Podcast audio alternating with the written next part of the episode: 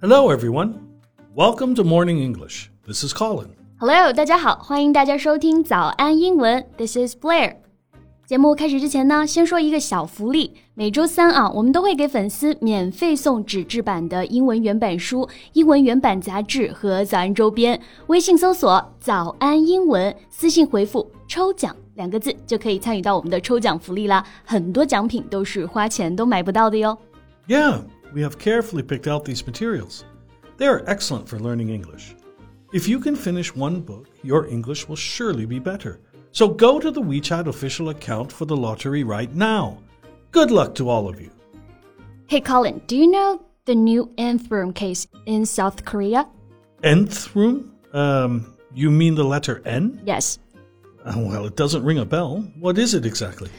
N 号房事件啊，相信很多同学对这个名字都不陌生。去年发生在韩国的一起群体性的非法视频案件。那今年呢，又有了一起针对男性受害者的非法视频传播案件，也被叫做新 N 号房事件。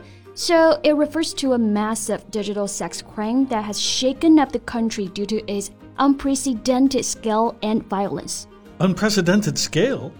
Well, how many people were involved? Well, the number of confirmed victims is at least 103, including 26 minors. What? Even minors? Well, that's utterly unacceptable. 对，因为 N 号房事件史无前例的这个规模啊，所以才导致民众如此强烈的一个反应。那我们说到的这个 unprecedented 作为形容词，它就表示史无前例的、空前的。Yes, if something is unprecedented, it has never happened before. Or if you describe something as unprecedented, you are emphasizing that it's very great in quality, amount, or scale. Right，N 号房事件涉及的人数之多，影响之大呢，史无前例。那其中受害者还包括未成年人 （minors）。People are minors until they reach the age of 18. Yes. Well, how did this work? Well, um, why don't we just talk about it today? Sure. 那今天我们就来聊一聊之前轰动一时的韩国 N 号房事件吧。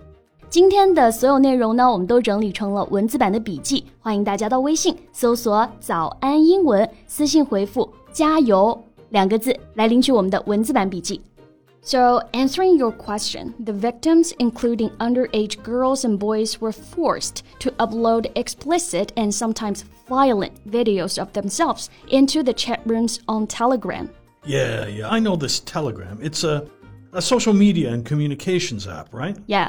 At least 260,000 users accessed these chat rooms and paid with either cryptocurrency or videos of their own. Do you know what cryptocurrency is? Yeah, in Chinese we call it 加密货币。N 号房观看者呢就付加密货币来观看这些非法的视频，或者啊用自己有的这些视频去交换，这样就导致视频流传的也越来越多，受害者呢也越来越多。Yes, well. This case reveals the extent to which modern technology can be used to virtually exploit people in a new form of modern slavery. Yeah, I agree. 现代科技啊，就我们说的 modern technology，它的发达呢，给我们的生活带来了很多的 convenience。但与此同时，个人隐私也变成了网上随意可以下载的一些东西，然后就有人会利用这些隐私来 exploit people. Now let's look at the word exploit. Well, exploit means to treat a person or situation as an opportunity to gain an advantage for yourself, or to treat somebody unfairly by making them work and not giving them much in return. Right，那 exploit 我们就可以翻译为利用什么什么为自己来牟利，或者剥削、压榨某人。For example, you can say they exploit employees by making them work long hours for low wages. 他们啊剥削员工，以廉价的工资让他们长时间的工作。Yes. And uh, as for modern slavery, it's a, a broad term used to describe situations in which somebody uses coercion, deception, or threats to exploit victims and take away their freedom. What is coercion? Well, it's like the word enforcement the action of making somebody do something that they do not want to do. Using force or threatening to use force. 啊，那 coercion 就是我们说的强迫、胁迫，对不对？yeah, and not just coercion. Modern slavery also includes global crimes such as human trafficking, child exploitation, and forced labor. Human trafficking 就是我们说的人口贩卖啊，那也是属于 modern slavery 它的一种。Well, the Nth room cases relied on the app Telegram, which uses encrypted messaging to carry out the crimes. So, is Telegram the most popular social media app in Korea?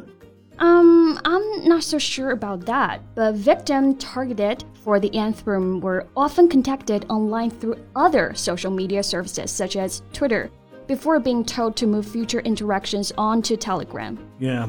Apps such as Telegram provide a new way to communicate, with links and the use of cryptocurrency to ensure criminals are paid for their exploitation. 我在网上有看到一篇关于 N 号房受害者的一个采访报道啊，well, she had no idea what Telegram was, but after downloading it, the person recruiting her asked for bank account information, address, and phone number. And she just gave away her personal information like that? Well, um, yeah, she was still in high school at that time. But she was slowly coerced into taking pictures and producing graphic videos because those criminals use her personal information to blackmail her Blackmail 就是我们说的勒索、敲诈啊。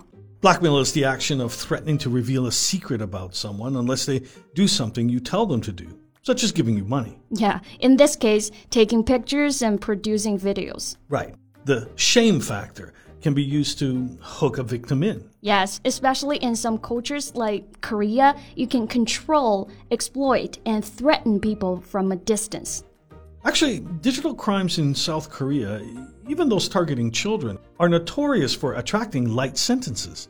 Under Korean law, producers of child porn can receive up to a life sentence but in reality, the average was only about two years in 2017. 对，这么多人罔顾法纪的原因呢，是因为这个犯罪的成本实在是太低了。韩国呢，因为判刑太轻啊，也是臭名昭着。那这里我们就学习到了一个新词，notorious。Yes, to me, notorious means to be well, well known for something bad. Yeah. Do you know the movie Hope?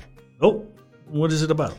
Well, it's a Korean film based on a true story. An eight year old girl was raped and beaten by a drunk 57 year old man in a public toilet. The girl was badly injured. She's gone through a series of operations, and the court sentenced the man to only 12 years in prison. 12 years. Yeah, and the man has a history of physical and sexual violence. I wonder if the verdict would be different if the same thing happened to the president's daughter. Yeah，看过《Hope》，也就是我们说的《素媛》这部电影的同学，应该也跟我一样啊，对里面的这个小女孩的遭遇呢痛心不已，那对罪犯的这个行为也是恨得咬牙切齿，尤其是了解到这部剧是由真人改编的时候。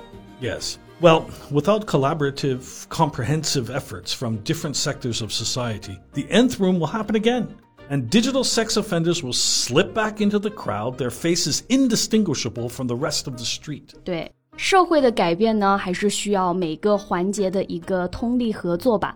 不管怎么样啊，还是希望 N 号房的这个事件的悲剧都不要再发生了。OK，那我们今天的节目呢，就先到这里了。最后再提醒大家一下，我们今天的所有内容都整理成了文字版的笔记，欢迎大家到微信搜索“早安英文”，私信回复“加油”两个字来领取我们的文字版笔记。So thanks for listening, everyone. This is Colin. And this is Blair. See you next time. Bye. Bye.